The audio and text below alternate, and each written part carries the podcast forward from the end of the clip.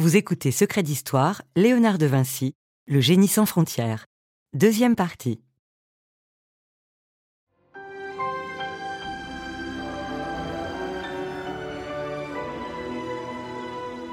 Léonard de Vinci part s'installer à Florence. La ville est en pleine effervescence dans tous les domaines, politique, architectural et bien sûr artistique. C'est un âge d'or que l'on appelle la Renaissance à l'ombre des plus grands maîtres, le jeune Léonard se fait vite remarquer et ne tarde pas à entrer dans la lumière. C'est une ville quand même qui, depuis le XIVe siècle, avait écrit dans ses décrets qu'elle voulait être belle. Laurence Aventin, historienne de l'art. C'est une ville foisonnante, avec de très très beaux palais. C'est une ville de marchands, d'artisans, une ville aussi qui fait l'étalage un peu de sa richesse à travers des fêtes, à travers des tournois. Et il doit être absolument euh, submergé. Pascal Briouat, professeur des universités. Par les bruits, les odeurs et surtout par une ville qui est totalement en chantier. La ville, Stefania Tullio Cataldo, historienne de l'art est une république qui est manipulée, qui est contrôlée de façon très habile par la famille Médicis. La mainmise des Médicis sur Florence fait naître des convoitises. En 1478, la conjuration d'une famille rivale, les Pazzi, finit dans un bain de sang. Témoin de la répression féroce, Léonard assistera même à l'exécution de l'un des meneurs au palais du Bargello, où travaille son père. C'est à l'angle de l'escalier et de la loge qu'a été pendu Bernardo Bandini Baroncelli. Léonard se trouvait ici et il a pu assister à cette pendaison. Et on le sait car il a laissé un dessin très détaillé de euh, Bernardo Baroncelli en indiquant également les éléments de son vêtement, son petit béret noir, son grand manteau, son pourpoint rose et les chausses noires. Outre sa proximité avec le pouvoir, le palais du Bargello se trouve à 5 minutes de l'atelier de Verrocchio, où Léonard fait ses premières armes. Patronné par les Médicis, l'atelier jouit d'une variété de commandes qui assure au jeune artiste une formation d'excellence. La particularité de l'atelier de Verrocchio, c'est qu'il fonctionne de façon très polyvalente. On est peintre, mais on apprend aussi l'art de la sculpture, on apprend également la mécanique, l'orfèvrerie. On a un travail qui est collectif et on ne se spécialise pas outre mesure dans un domaine. Ça fonctionnait comme une famille. Donc euh, les jeunes euh, apprentis euh, vivaient en communauté avec leur maître qui devenait un peu comme un père spirituel tous les jeunes qui vont passer par l'atelier du Verrocchio, ce sont tous ceux qui vont dominer la scène artistique de Florence dans les années 1480-90. Vincent de Lieuvin, conservateur en chef au musée du Louvre. Botticelli, Ghirlandaio, Pérugin, Signorelli. Tous les gens qui vont, par exemple, peindre la chapelle Sixtine, eh bien, ils sont tous passés par l'atelier de Verrocchio. Le palais du Bargello abrite aujourd'hui une collection d'œuvres d'art, dont l'une d'entre elles témoigne du talent de Verrocchio et pourrait évoquer la grâce du jeune Léonard de Vinci. Nous avons ici David qui vient de combattre Goliath. Que Verrocchio a réalisé Peut-être en prenant comme modèle Léonard de Vinci. Bien sûr, c'est une tradition qui n'est absolument pas accréditée de, preuves, mais l'usage était tout de même dans ses ateliers de prendre ses apprentis comme modèle. Cette grâce mêlée d'arrogance est une sorte d'évocation de cette jeunesse et de cette beauté de, Léonard de Vinci. Surtout si on le compare au David de Donatello.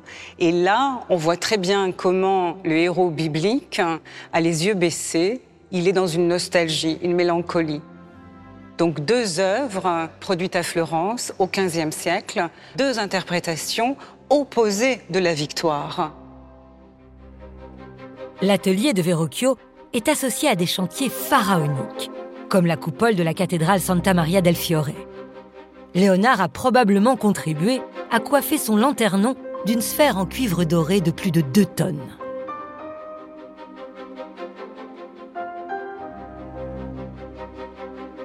Mais c'est bel et bien dans le domaine de la peinture que le jeune apprenti signe son premier coup d'éclat. Son talent est mis à contribution lorsque le maître Verrocchio travaille au baptême du Christ. C'est un tableau qui euh, est vraiment dans la lignée, dans le style du Quattrocento florentin tout est construit à travers une ligne qui est dure, une ligne qu'on appelait euh, vraiment la manière secca, la manière sèche.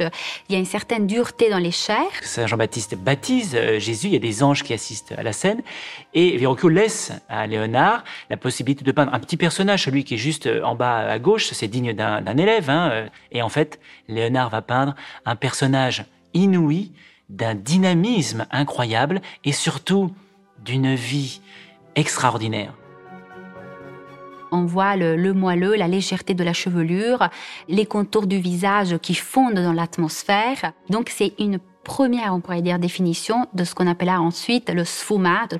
Et c'est une très belle histoire, le baptême du Christ, parce que c'est le moment où euh, Léonard bah, montre qu'il est déjà très jeune mais supérieur euh, aux autres. Les biographes nous racontent qu'une fois vu la, qualité et la beauté de cet ange, Verrocchio aurait décidé de jamais plus toucher euh, à ses pinceaux. Piètre disciple qui ne dépasse pas son maître, écrira un jour Léonard. Ses débuts plus que prometteurs trouvent un éclairage particulier à la lumière d'une série d'exercices de draperie réalisés au cours des années chez Verrocchio. Le cabinet des dessins du musée du Louvre possède plusieurs de ces rares esquisses sur toile de lin d'une facture admirable. La lumière, c'est vraiment une des grandes passions de Léonard. Louis Franck, conservateur en chef au musée du Louvre la lumière et le jeu de l'ombre et de la lumière. Et dans la série des draperies, le but est à la fois d'être capable de traduire les noirs les plus profonds, les hautes lumières, mais aussi toute la gradation des gris. On a l'impression de, de draperies qui sont ciselées dans du métal par le fait que les hautes lumières se trouvent sur les arêtes. Ces cassures très fortes du drapé, à la manière des jeux de la lumière sur un bronze, ce travail-là est spécifique à Léonard.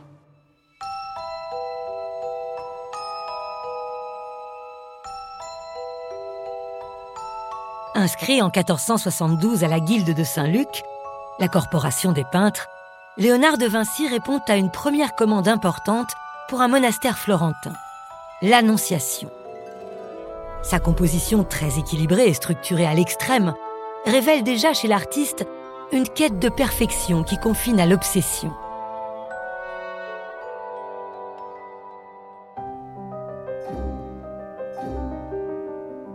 Mais son style opère véritablement un tournant décisif avec l'adoration des mages. Une œuvre commandée huit ans plus tard par un autre monastère. Avec l'adoration des mages, que ce soit au moment où il dessine au moment où il peint, c'est la conquête de la liberté. Les dessins préparatoires à l'adoration d'image sont éblouissants parce que ce sont, ils sont pleins de ratures, pleins d'inventions, avec un dynamisme, avec un sens du mouvement extraordinaire. Dans ce tableau, nous voyons la capacité de Léonard à révolutionner, à innover euh, les euh, schémas iconographiques traditionnels. Habituellement, la Vierge de l'Enfant était sur le côté droit ou gauche de l'image. Léonard place la Vierge de l'Enfant au centre, comme un pilier, comme un, pivot, autour duquel se placent tous les, les personnages venus des quatre coins du monde.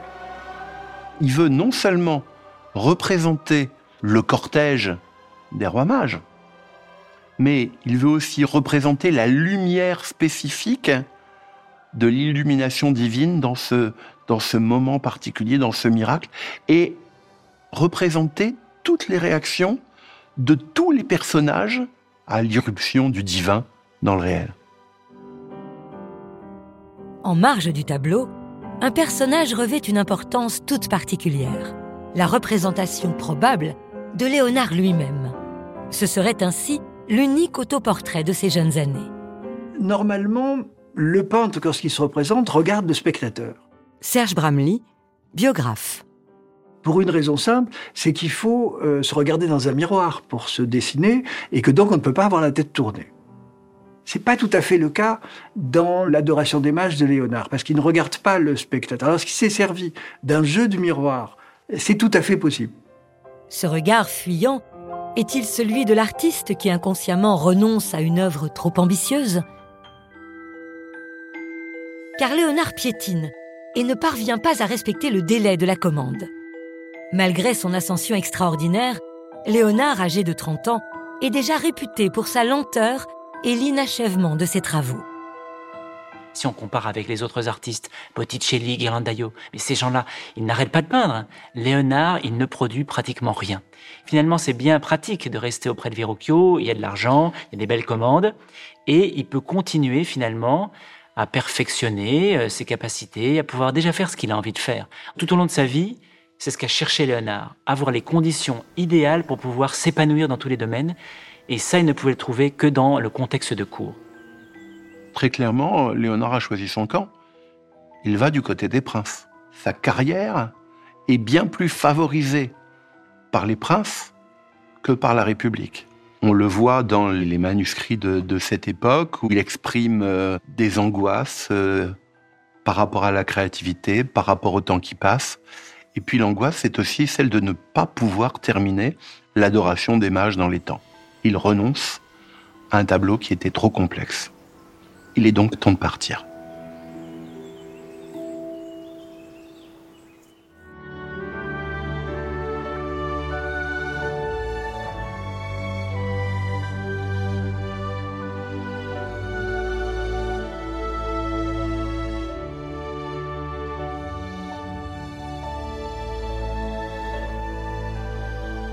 Les premiers chefs-d'œuvre exécutés à Florence tels que l'Annonciation ou l'Adoration des mages, permettent à l'artiste de se forger une solide réputation. En 1482, Léonard de Vinci a 30 ans. Après des années de collaboration avec l'atelier de Verrocchio, il est temps pour lui d'explorer de nouveaux horizons. Léonard met le cap sur le duché de Milan où règne la puissante famille des Sforza.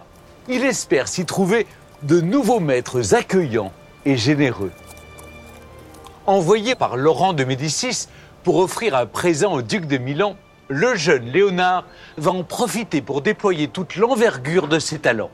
Ces années milanaises lui permettent de créer tous azimuts, des chefs-d'œuvre éternels, des inventions spectaculaires et même des décors de fêtes somptueux. Pour Léonard, voici venu le temps de la démesure.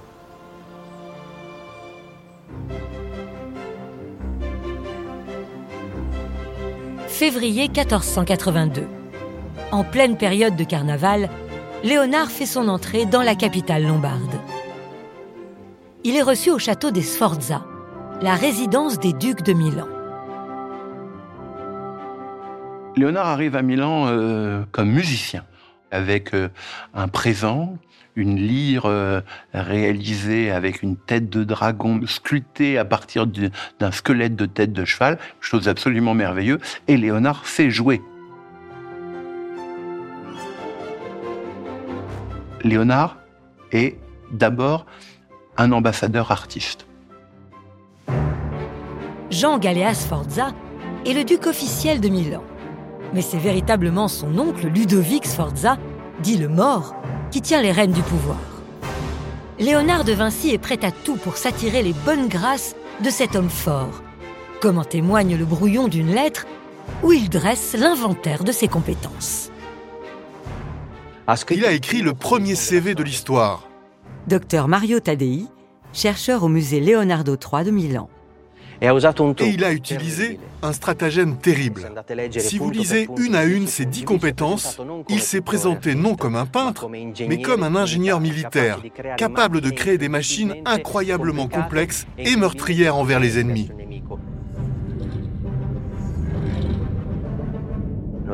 En fait, le duc, parce qu'il avait besoin de ces armes redoutables, a embauché Léonard comme ingénieur militaire. L'audace de Léonard paye. Ludovic le Mort sent qu'il peut mettre le talent du Florentin au service de la renommée des Sforza. Il lui confie le projet de réaliser une statue équestre colossale du fondateur de la dynastie. Léonard se met au travail sans tarder. Il a fait le tour de toutes les écuries de la ville, à Milan, euh, pour voir quelles étaient les plus belles bêtes.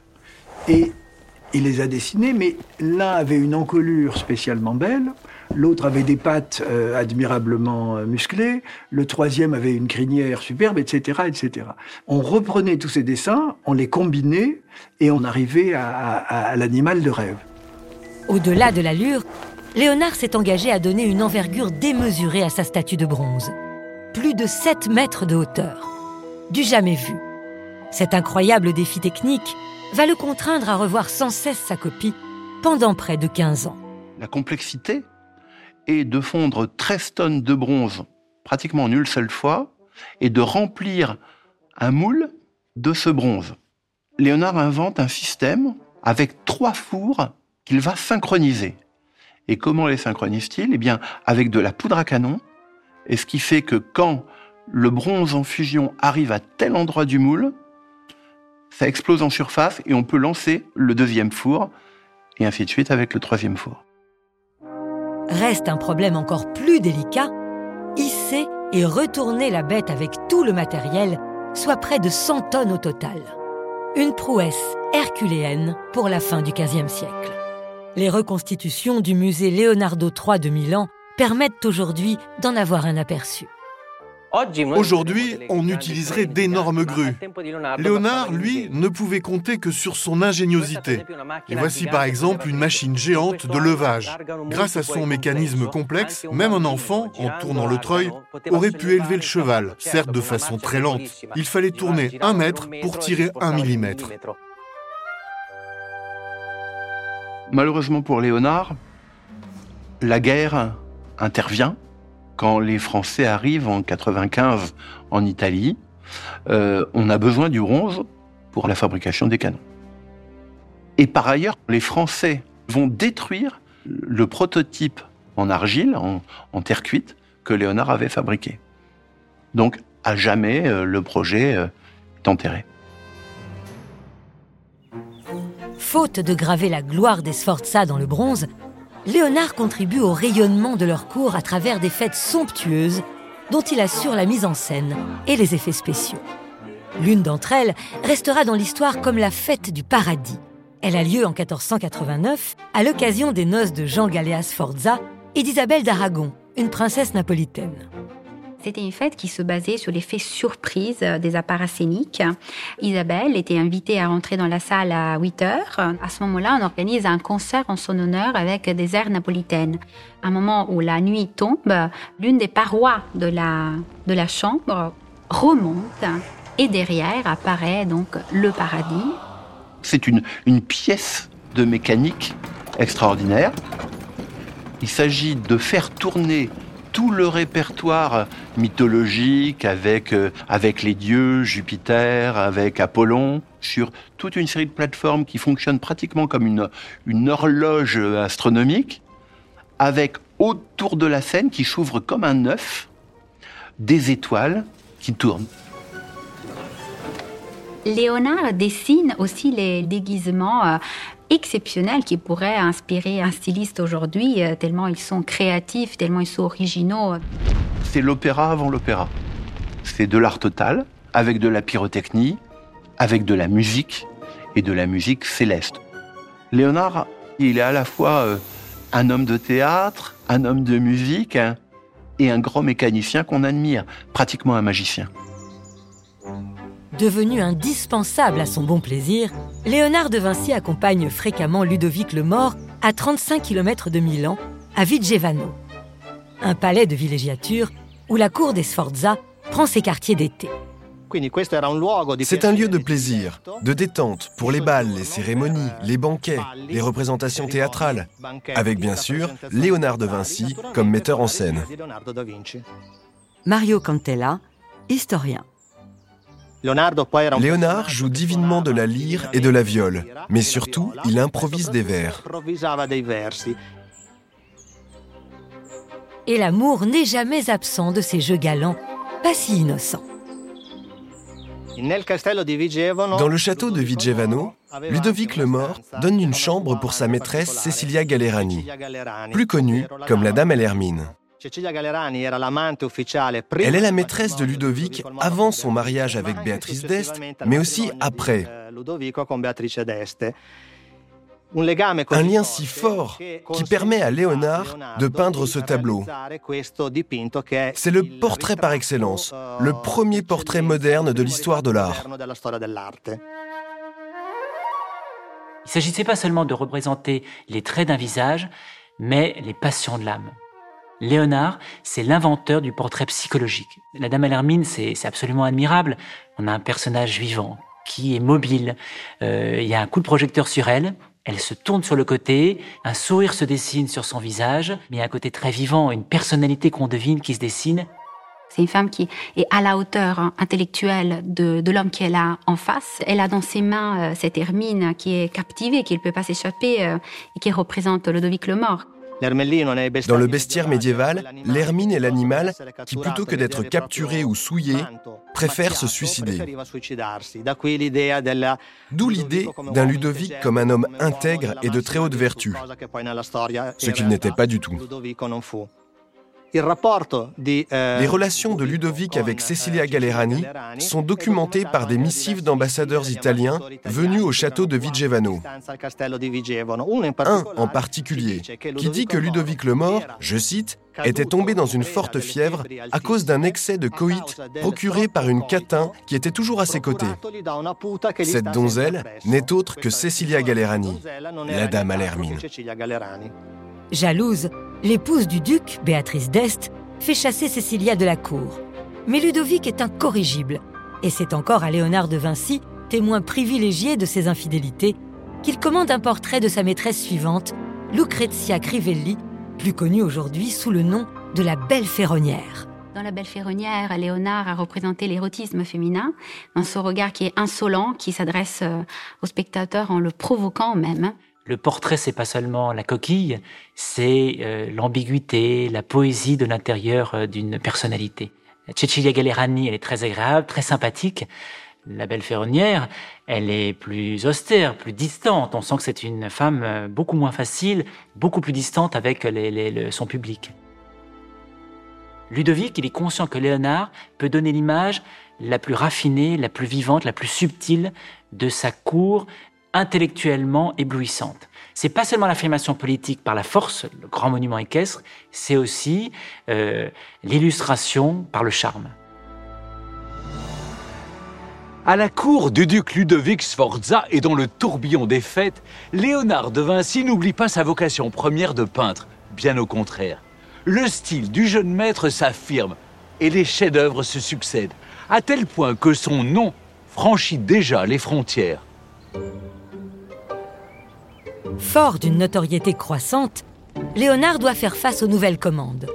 C'est pourquoi le maître crée son atelier à Milan, où il reproduit le modèle collaboratif qu'il avait appris chez Verrocchio. Mais c'est en solitaire que Léonard de Vinci va exécuter à Milan l'une de ses œuvres les plus spectaculaires. Il s'agit d'une commande de Ludovic le Mort pour le couvent dominicain de Santa Maria delle Grazie.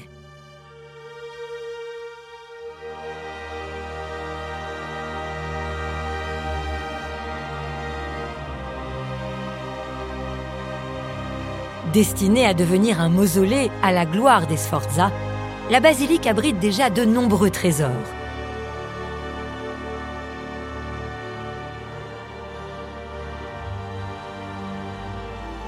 Reste à Léonard le soin d'orner le réfectoire des moines avec un thème approprié, la scène, le dernier repas du Christ en compagnie de ses disciples. La scène, c'est l'accomplissement de la Renaissance. C'est une immense composition avec une force inouïe. C'est la première fois que ça arrive. La scène, ça ouvre un nouveau chapitre dans l'histoire de l'art, dans l'histoire de l'humanité. Léonard construit un espace en trompe-l'œil, géométriquement euh, structuré. Les apôtres sont organisés en groupes de, trois, euh, formant des triangles irréguliers, mais il n'y a qu'un triangle qui est le triangle parfait, et celui du Christ, pour euh, évidemment évoquer euh, la perfection morale euh, de Jésus. Le moment que Léonard décide de représenter est crucial. C'est le moment où Jésus informe ses disciples que quelqu'un le trahira. Et donc, il représente la réaction émotive, ce courant électrique qui passe d'un disciple à l'autre pour savoir qui aurait accompli cette action terrifiante. Certains sont offusqués, certains sont totalement atterrés, euh, certains sont, sont surpris. Et ce mouvement de l'âme de chacun des, des personnages, voilà ce qui intéresse Léonard. Judas est dans l'hésitation.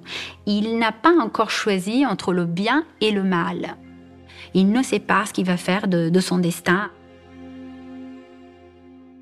Et Léonard prend tout son temps pour fixer les traits de Judas, au point d'impatienter sérieusement le prieur du monastère. On a des très belles anecdotes hein, sur l'exécution de la scène où euh, le prieur impatient, il en a vraiment marre, Léonard n'avance pas, mais qu'est-ce qui se passe? Ça fait des années qu'il est dessus, mais, mais il fiche rien. Donc il se plaint, il va voir le duc, pourquoi ne fait-il pas? Pourquoi n'avance-t-il pas? Le duc aussi dit, mais alors Léonard, il paraît que tu fais rien, tu ne viens jamais. Et Léonard, effectivement, apparemment, venait, observait, faisait un tout petit coup de pinceau, puis repartait. Puis on le voyait plus pendant une semaine. Les relations avec le prieur auraient un peu dégénéré, et, et Léonard aurait rajouté euh, je cherche partout euh, quelqu'un qui ait l'air assez fourbe euh, pour incarner Judas. Et, mais peut-être qu'en vous regardant, Monsieur l'abbé, je l'ai peut-être trouvé. Léonard expliquera à Ludovico que un grand génie, moins il travaille, plus il œuvre. Donc, il avait cette manière extrêmement bizarre de travailler, mais qui traduit d'abord et avant tout quelqu'un d'incroyablement perfectionniste, mais, mais comme aucun peintre ne l'a jamais été.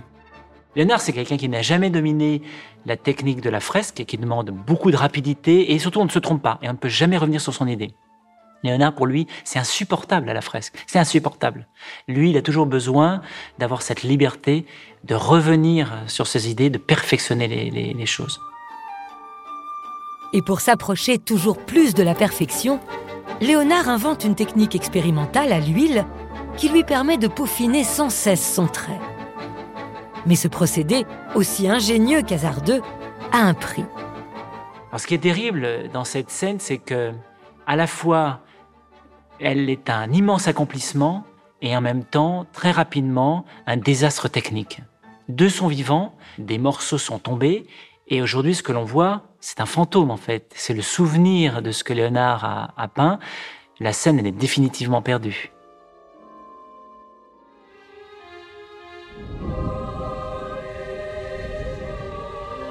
Si l'œuvre originale est perdue, la technologie actuelle permet en quelque sorte de la ressusciter. Le musée Leonardo III de Milan fait revivre de nombreux éléments disparus. Léonard n'a pas fait seulement ce fameux rectangle, mais beaucoup plus. Il a peut-être même peint le plafond, 33 mètres de voûte céleste avec le lapis lazuli et les petites étoiles dorées. Essayez d'imaginer ce que cela signifiait d'entrer dans une pièce entièrement peinte de façon tridimensionnelle. On entrait dans la maison de Jésus, sous un ciel étoilé, c'était la chose la plus incroyable de l'époque. Léonard a inventé la réalité virtuelle à la fin du XVe siècle.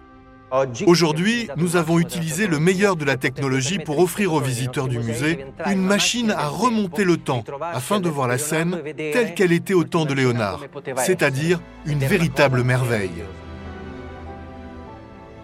Dans la délicieuse atmosphère du Clos Lucé, Léonard passe une plus grande partie de ses journées à noircir ses carnets de considérations scientifiques.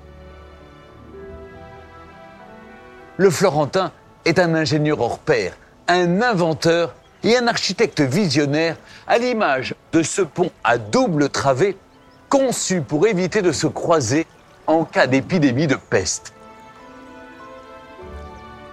C'est le moment de découvrir les prouesses scientifiques de Léonard de Vinci, un homme qui rêve de voler dans les airs et de naviguer sous les mers, un géant toujours en avance sur son temps.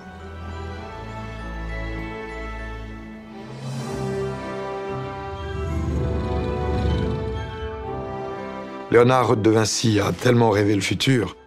François Saint-Brie, directeur du château du Clos Lucé. Qu'il a anticipé avec cinq siècles d'avance sur son temps. On peut dire que Léonard de Vinci est très présent, très actuel, très moderne. C'était le pionnier de l'innovation, le patron des ingénieurs. il va dévouer sa vie à l'étude de l'univers, avec une curiosité toujours en éveil, capable de remettre en cause des idées qui parfois ont 2000 ans. toute sa vie, il gardera cet esprit extrêmement rationnel qui dit oui d'accord, on m'a dit ça, mais vérifions si c'est vrai. Ou même je le pense, mais est-ce que j'en suis sûr? Homme sans lettres, mais disciple de l'expérience, comme il se définit lui-même, Léonard est toutefois tributaire des savoirs encyclopédiques qui fourmillent dans tous les domaines au cours de la Renaissance. On ne peut pas comprendre Léonard si on ne comprend pas tous ses prédécesseurs. Léonard n'a pas inventé euh, la mitrailleuse, Léonard n'a pas inventé le tank, Léonard n'a pas inventé toute une série de machines, même des techniques d'engrenage qu'il présente. Ce ne sont pas ses inventions. Léonard fait la synthèse des savoirs de son temps, mais il va plus loin.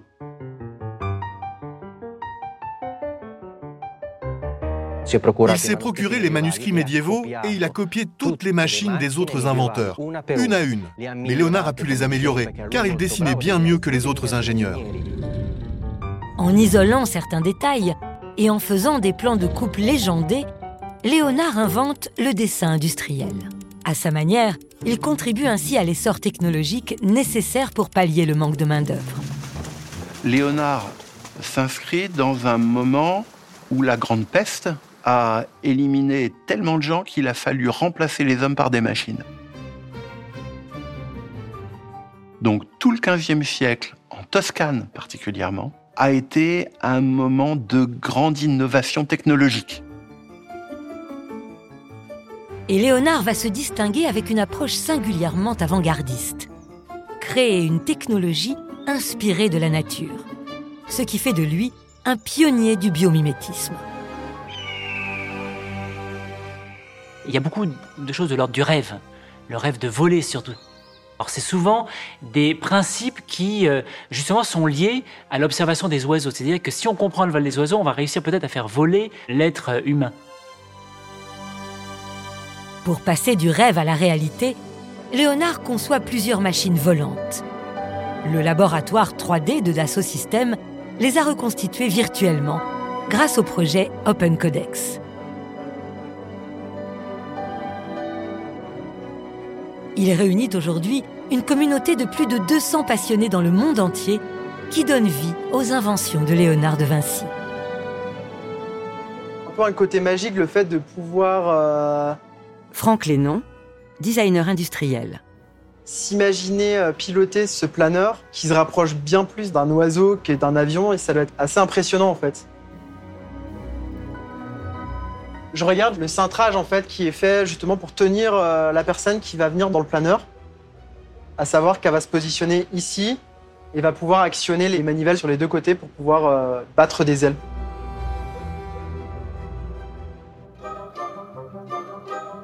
À Milan, au centre de recherche Leonardo III, les machines volantes de Léonard sont même reconstituées grandeur nature et dans les moindres détails, tel le célèbre ornithoptère. Mais face à la réalité, cet ingénieur a bien du mal à s'envoler.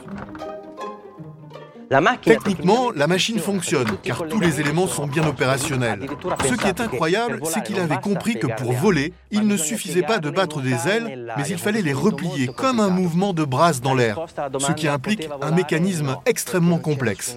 Mais à la question est-ce que la machine pouvait voler La réponse est non, car aucun homme n'avait la force suffisante pour produire une centaine de battements d'ailes à la minute. C'était impossible.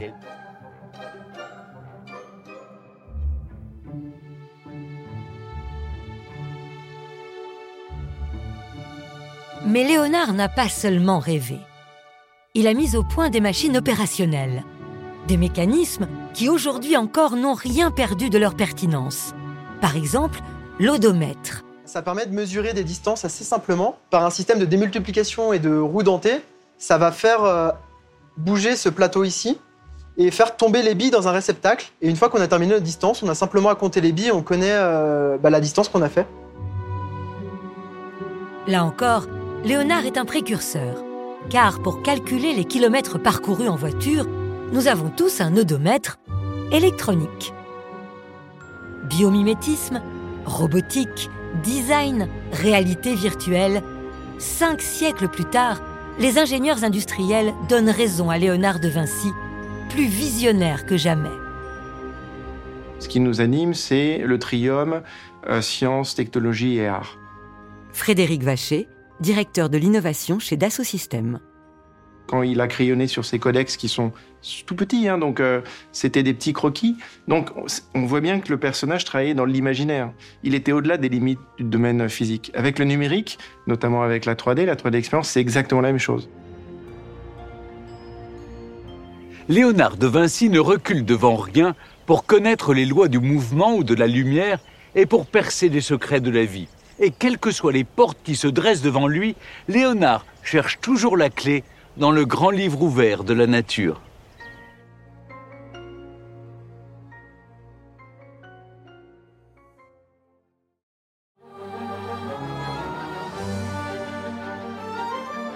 Vous venez d'écouter Secret d'Histoire. Si vous avez aimé ce podcast, vous pouvez vous abonner sur votre plateforme de podcast préférée. Secret d'Histoire est un podcast d'Initial Studio adapté de l'émission de télévision éponyme produite par la Société européenne de production. Cet épisode a été écrit et réalisé par Vincent Mottet. Production exécutive du podcast Initial Studio. Production éditoriale Sarah Koskiewicz et Mandy Lebourg, assistée de Marie Agassan. Montage Victor Benamou. Avec la voix d'Isabelle Benadj.